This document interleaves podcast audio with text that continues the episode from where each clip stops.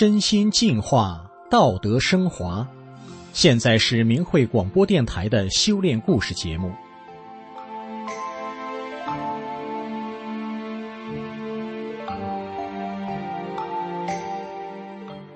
听众朋友，今天要给您说一说一位会计精英的故事。永善原本是人人羡慕的银行干部，就在他前途一片大好的时候。他却被迫失去了工作。面对这样的考验，他是怎么站稳脚步，进而成为私企老板最信任的左右手的呢？接下来，我们就来了解永善的故事。永善三十出头就当上了国有银行的会计科长了。大学文化的他，在科级干部考核全行一百多人中排名前十。这么亮眼的成绩，也让他成为单位重点栽培的后备干部。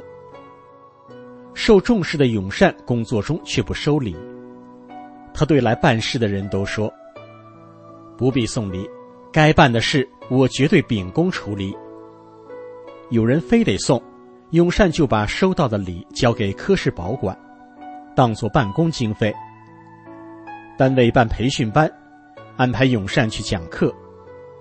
讲课费，永善也都交给科室公用。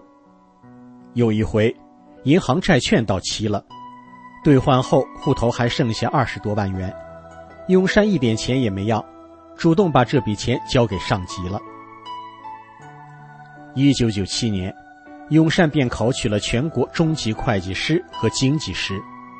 那时，永善的妻子在市某局里当业务科长。念小学的女儿也是品学兼优的，住在一百多平米宽敞楼房里的永善，他的家庭与事业慕杀了身边的亲友和同事。但是后来，专业强、品德好的永善却失业了。原来啊，永善是法轮功学员，他是按照大法真善忍要求自己，重德修炼。在工作中不争不战，无论家里再怎么急着用钱，他也绝不会贪占一分钱公款。当中共开始镇压法轮功时，永善就上天安门讲大法好，他却因此在监狱、看守所和劳教所前前后后待了七年的时间。那七年多，永善没了自由。也失去了令人羡慕的工作，但他始终没有放弃心里的信仰。出狱后，他凭着自己的专长，陆续兼了几份会计的工作。二零一二年年底，有个亲戚来找永善，请他到自己的民营集团公司，负责三个单位的会计工作。永善因此有了一份稳定的工作。有一天。这名亲戚老板又要让永善做出纳工作，永善拒绝了。他说：“这不符合会计制度，容易出差错，没有制约机制，资金也容易出问题。在企业里，管钱的跟管账的是要分开的，这样才会有制约，才不容易出问题。”永善的想法很正常，也很合理。没想到，这位亲戚老板反而对永善说：“我看过法轮大法的书，我知道学大法的人，都是世上难找的好人。只要是真修的人，他会严格要求自己，不会出现问题的。为了不改变信仰，你都能放弃自己的一切了，我当然相信你能做好这份工作，你就放心大胆的干吧。”公司里原本管钱的出纳是老板的女儿，但老板女儿会把公司的钱挪为己用。在老板的坚持下，永善才又接下了出纳工作，变成既管账又管钱。后来有一回，公司卖了一台翻斗车，老板把卖车的一万多元存在永善这儿，之后老板就忘了这事。永善发现了这情况。他就准备了一个单独的借记卡，把钱存了进去。还有一次，老板让永善帮忙保管八千元，说是出差要用的，结果他都出差回来了，也没有来取钱。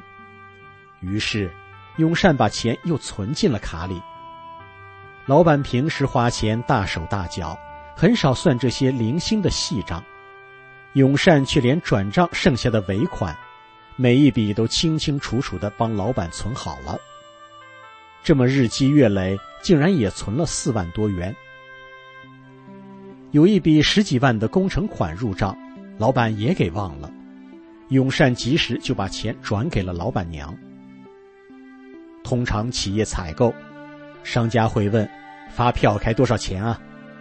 这是一般会计最容易揩油的时候，永善却总要对方如实开。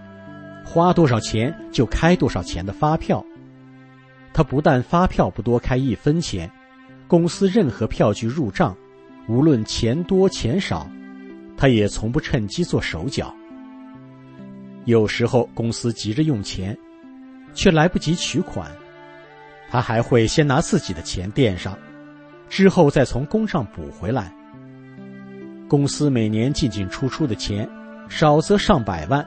多则上千万，永善还是把每一笔账都理得清清楚楚，从没出过一点差错。慢慢的，老板不但让永善负责办公用品的采购与维修，也从不过问他花了多少钱。公司付钱，老板也都交给永善处理，从不用自己签字。有时候，永善想让老板看看资金具体怎么用的。老板却大手一挥说：“我不用看了，你把握住就行了。用你们法轮功的人，我一百个放心。”老板也从不查账，每次永善请示老板的意见，他只说：“你决定，怎么合适你就怎么办。对你，我一万个放心。”因为是私人企业，老板家的厂子独门独院，是个两层楼。一层办公，一层他们自己住。每一层空间都很大，房间也多，厂子、办公室和家里的钥匙经常都放在永善这儿。当老板全家在外办事，有时这一出门就是十天半个月的，他们就拜托永善暂时住在他们家，帮忙照看一下。在永善住进老板家时，却经常发现老板夫妇大大咧咧的。家里到处都放着现金。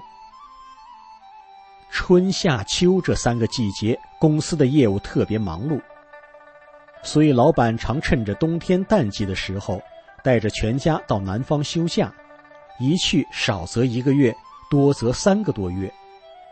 老板去度假的时候，就把小金库的钥匙交给永善保管，那小金库里装着外币、人民币和金银首饰。老板需要什么，就打电话让永善自己从小金库里拿。这么多年下来，永善成了老板最放心的工作伙伴，也真心的把他当成自己家人一样对待了。有时公司缺人，老板就请永善推荐其他法轮功学员来做。老板知道，学大法的人工作尽心尽力，一个人能顶两个人用。烧锅炉还能帮忙照看厂子，而且厂里连一块煤都不会丢，更不会贪占任何东西。这年头，上哪找这样的好人呢？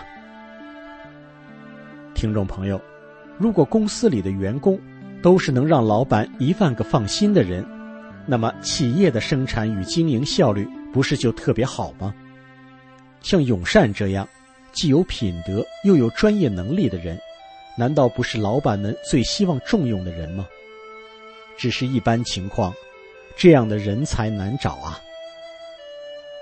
所以，永善的老板既是个有智慧的人，也是个幸运的人，您说是吗？今天的故事就为您讲到这儿了，谢谢您的收听，我们下次再见。